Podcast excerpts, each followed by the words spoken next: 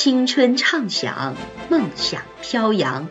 这里是守望相张文山电台，意气风发，做最好的自己，因精彩而绽放。我们知道，辩论是一种对人的知识功底和临场发挥能力要求十分高的语言活动。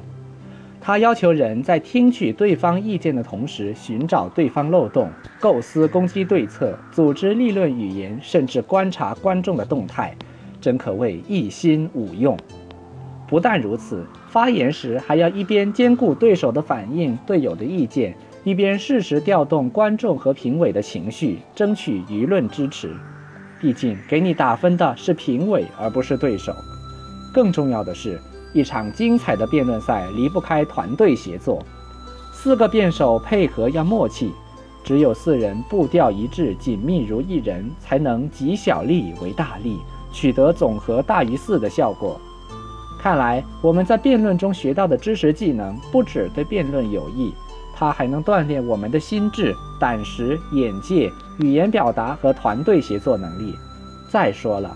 打得好辩论的人，他的作文是差不到哪儿去的，又能在短时间内构思语言，又能针针见血、言之有物，思想力益高，文采又不错，怎么会写不好作文呢？下面我就来具体说一说令语言和文笔两开花的辩论。首先，辩题的破题与立意是指定方向的第一粒扣子，扣不好第一粒扣子，一步错，步步错。首先，我们要明确定义，找出题眼，抓住可以下刀子的细与款，这样我们就能游刃有余地剖析题意。这一点和考场作文大同小异，抓住题眼，选定立意，势如破竹，洋洋洒洒，一泻千里。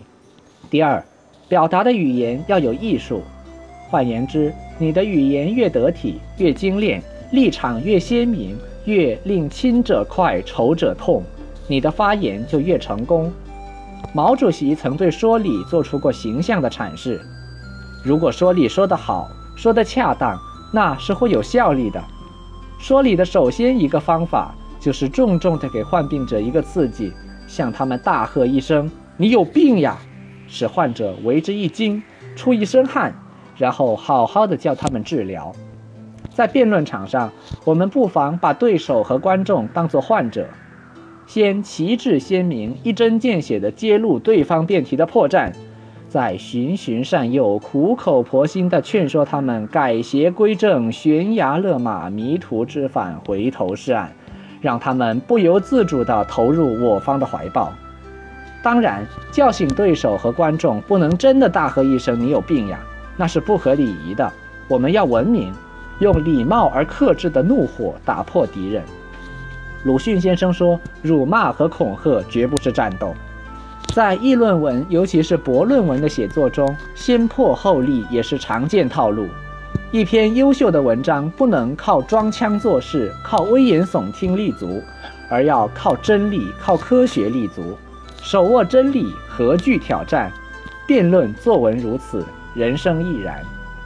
第三，说话要看客体，看听话的人。”无的放矢对牛弹琴是万万使不得的。我们说量体裁衣看菜吃饭，又说到什么山上唱什么歌，所以在辩论发言中一定要考虑到辩论的特点——快。在辩论场上，快是贯穿始终的。要想在短时间内让大家听得进、听得懂，不必起承转合，不能空谈道理，不得瞎扯胡说。光顾形式不重内容，语言必然东倒西歪，令人云里雾里，不知所云。只讲论点，忽视论证，语言会空洞无味，像个瘪沙，令人听筒嚼蜡，昏昏欲睡。不顾实际，胡说扯皮，一定会有事无底，漏洞百出，有时还前言不搭后语，自己吃自己的耳光。这不是竖一只纸老虎给观众看笑话，给对手当活靶子打吗？我们在写文章时也得注意，要有的放矢，找准对象，切莫下笔千言，离题万里，看似才子，实则害人害己。第四，倾听要有技术，既不能对对方的语言不屑一顾，老子天下第一，不听对方王八念经，也不能被对方吓倒，吞声执着不敢言，简直要立刻叛变投敌。说重视对手，是因为对手的发言是垃圾堆中的宝库。虽然他面目可憎、唾沫横飞，观点与你针锋相对，但是他发言中的漏洞是你的移动靶，打到一个是一个。哪怕对手的发言像瘟疫一样、像臭虫一样、像狗屎一样，好像听完之后会令你恶心的吐出昨天的饭，你也要耐心听完，恰当回击，化他人优势为自己优势。说不要被吓倒，则是因为对方的心中也不踏实。大家都是纸老虎，咱们比的就是谁的纸老虎扎得牢、叫得响。不必担心自己的尾巴被人揪住，谁没有两条揪得住的尾巴呢？最后发言要得体，不能说不文明的话；着装要规范，良好的形象能给你增分不少。洋洋洒洒说了这么久，我想和大家分享的辩论心得就是这些了。辩论给我带来的财富，也许就是不屈不挠、机灵应变了吧。说到不屈不挠，我就想起备战考试也要不屈不挠。今年下半年，中美合拍不对，是文理合拍的高考总复习即将正式开机。我将继续在学习中接受磨练，提升自我，努力塑造一个令我自己满意的形象，文理两开花。希望大家多多关注。以上就是我的一点心得体会。感谢聆听，我们再会。